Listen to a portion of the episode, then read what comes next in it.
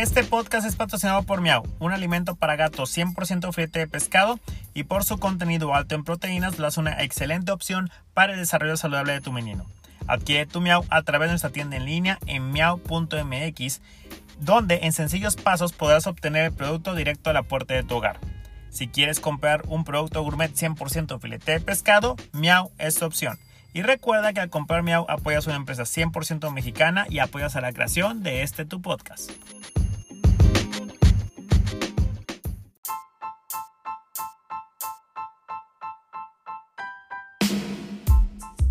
Hola shoppers, bienvenidos a Retail en tu idioma, un espacio traído a ustedes con noticias, entrevistas y opinión de la industria del retail y consumo masivo. Esta es nuestra tercera temporada, bienvenidos. Arca continental y el calentamiento global.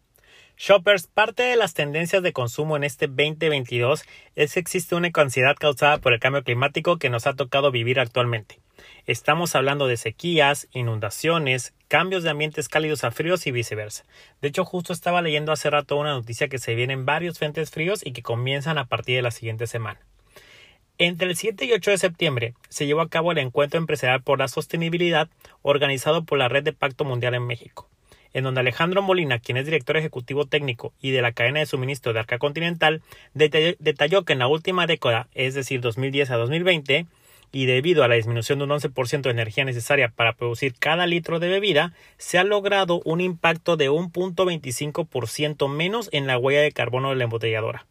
Arca Continental es la segunda embotellada de Coca-Cola más grande de América Latina y reiteró su compromiso con los principios para el empoderamiento de mujeres y para el establecimiento de objetivos basados en la ciencia para combatir el cambio climático promovidos por la ONU. Durante su participación se dio a conocer la estrategia centrada en tres ejes que son promover la eficiencia de cada uno de sus procesos para amenizar el impacto ambiental, apoyarse en la innovación para incorporar nuevas tecnologías y procesos disruptivos, así como impulsar la colaboración de diferentes actores de la cadena de suministro para alcanzar objetivos en común. Por su parte, Denise Martínez, quien es directora ejecutiva de capital humano de la firma, aseveró que hay un compromiso para fomentar la incorporación y el desarrollo de mejor talento, independientemente de la edad, el género, la orientación sexual o cualquier otra condición inherente a la persona. Esta participación de Arca Continental, como de otras empresas que se juntaron en este foro, es sumamente importante, shoppers, porque los fabricantes, en conjunto con los retailers, comienzan a realizar eventos enfocados principalmente para hablar del elefante en el cuarto que estaremos viendo en siguientes años, que se llama cambio climático, y las consecuencias que esto tiene en nuestra vida y por ende en nuestra forma de consumo. La inflación y la canasta básica. Shoppers, ya estamos viendo una luz en el camino respecto al tema pandémico que nos tocó vivir. Países reabrieron sus fronteras y también muchos líderes mundiales han expresado que se encuentran en una etapa post-pandémica en la cual ahora nos toca combatir un león dormido que se llama inflación. En México, el Instituto Nacional de Estadística y Geografía difundió el dato de la inflación interanual para agosto. Esta se ubicó en un 8.7%, sumando 21 meses al hilo, siguiendo una tendencia a la alza. Uno de los rubros que más ha presionado el índice nacional de precios al consumidor es el de los alimentos, tanto los agropecuarios como los procesados en el sector agroindustrial, que son los componentes principales de la canasta básica alimentaria. Este agosto del 2022 se registró un incremento del 14% del costo en la cesta mínima de comida.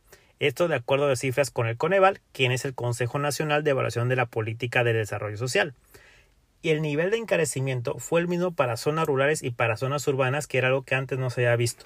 Actualmente se necesitan 2.086 pesos mensuales por persona para cubrir necesidades básicas alimentarias en un barrio urbano y 1.600 pesos cada mes en una colonia rural. Hace un año apenas se necesitaban 1.829 y 1.399 respectivamente. Con estos valores monetarios que calcula el Coneval, se observa que una familia de tres personas que vive en una ciudad necesitaría alrededor de unos 6.258 pesos al mes solamente para comer. Y la misma cantidad de integrantes en un hogar en una zona rural tendría que ingresar al menos 4.800 pesos. Estas presiones han encendido las alertas sobre el impacto que ya ejerce la ola inflacionaria sobre la seguridad alimentaria en las familias mexicanas, especialmente las más pobres, que son las que con el más porcentaje de ingreso total que tienen destinan a su necesidad básica que es comer. Aunque la escala global los precios de alimentos se han logrado estabilizar, de acuerdo con el nivel de precios elaborado por la FAO, en México todavía está presente la incertidumbre sobre si los niveles inflacionarios ya llegaron a sus puntos máximos. En Estados Unidos y algunos países de la Unión Europea ya se han lidiado algunas quincenas con desaceleraciones en el nivel de inflación. Sin embargo, no sucede aquí en nuestro país. Y por su parte, el valor monetario de la cesta mínima para, de la cesta mínima para vivir, que integra, adicional a la comida, otros bienes y servicios necesarios, anotó un encarecimiento del 10% en agosto en comparación hace un año. Esta canasta ampliada integra otros bienes y servicios relacionados a las necesidades básicas, más allá de la alimentación, y les platico cuáles son algunos. Vivienda, agua, luz, gas, transporte, productos de salud, cuidado personal y educación. Según las cifras de Coneval, en las zonas urbanas son necesarios 4.158 pesos mensuales por persona para costear esta cesta mínima y en las zonas rurales se requieren 2.971 pesos por mes. La matemática no nos viente y es que hay que estar muy atentos en miras de un cierre del año 2022 con una presión inflacionaria muy fuerte y con un alza de precios a total industria. ¿Cuál es el negocio favorito de los mexicanos? Shoppers, existen muchas discusiones al respecto de quién maneja la demanda nacional en México.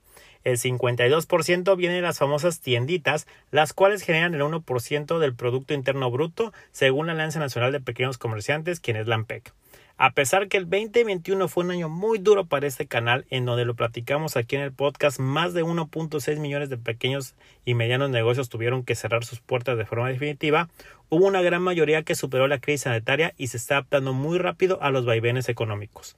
De acuerdo con estimaciones de YoFio, tras el periodo de confinamiento y posterior a la adaptación a la nueva normalidad, el 56% de los consumidores prefiere acudir a la tiendita debido a la cercanía y a la seguridad además porque les permite evitar aglomeraciones y no es necesario que recorran distancias mayores para abastecerse. Adicional a todo esto, gran parte de la buena aceptación de las tienditas radica en la cercanía que tienen con sus clientes. Son parte de sus comunidades y han sido sumamente resilientes porque lograron adaptarse a fenómenos como la inflación o la pandemia. Están al tanto de las necesidades de los consumidores y ofrecen los que sus clientes buscan. Un segundo punto a favor de las tienditas son los costos de los productos en comparación con las tiendas de conveniencia.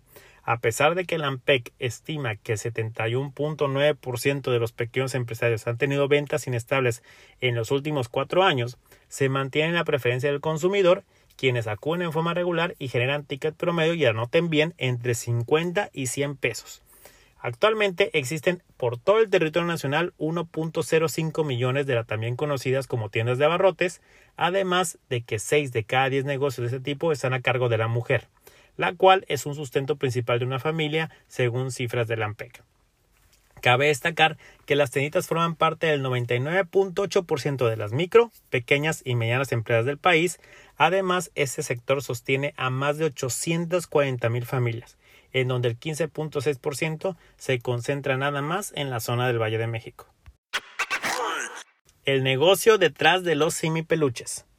Los peluches de Dr. Simi, el icono de farmacias similares, le han dado la vuelta al mundo y se han popularizado tremendamente tras ser lanzados en los conciertos de distintas bandas y cantantes. Mientras esta nueva tradición de aventar Simi peluches se fortalece cada día más, también lo hace un negocio que inició en México en el 97 con un mercado objetivo que son los genéricos. Este tipo de medicamentos, también conocidos como libres de patente, tienen los mismos principios activos, concentraciones y dosificaciones de los medicamentos de marca, pero resultan más económicos para los consumidores, pues cualquier laboratorio farmacéutico los puede fabricar y comercializar. Farmacias similares hoy en día es el líder en el segmento. En el 2015 tenían apenas un 10% de la participación en el mercado de genéricos y al cierre del 2022 están luchando por tener cerca del 75% del mercado.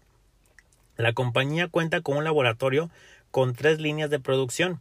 Sin embargo, los medicamentos que ahí se facturan prácticamente representan solo el 15% del inventario de las farmacias, mientras que el resto lo adquieren de empresas nacionales e internacionales. El mercado creció y actualmente farmacias similares tienen 8.000 sucursales, con las que han conseguido una rebanada de un mercado en México que tuvo un valor de 6.200 millones en el 2020 y llegará a los 7.890 millones en el 2025, con una tasa de crecimiento anual compuesta del 4.9% de acuerdo a Research and Markets. Víctor González Herrera relató en una entrevista con Expansión que si bien en un inicio el foco era tener sucursales en zonas populares, la empresa ha expandido su cobertura a lugares con mayor flujo comercial, respondiendo también a una demanda de los consumidores con un mayor poder adquisitivo de atención médica de primer nivel y de medicamentos.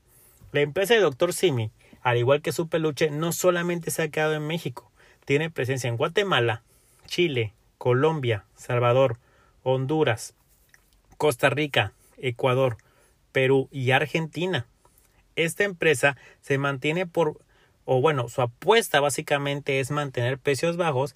Incluso González Herrera comenta que han absorbido parte de las alzas inflacionarias sin revelar obviamente cuál es el porcentaje que trasladan a los consumidores. En tanto, se ajustan una estrategia para atender la demanda en algunas de las categorías que crecieron durante la pandemia. Como último dato curioso, mis shoppers, de este de la historia detrás del cine peluche, es que el esquello más vendido para farmacias similares es un medicamento para la irritación estomacal.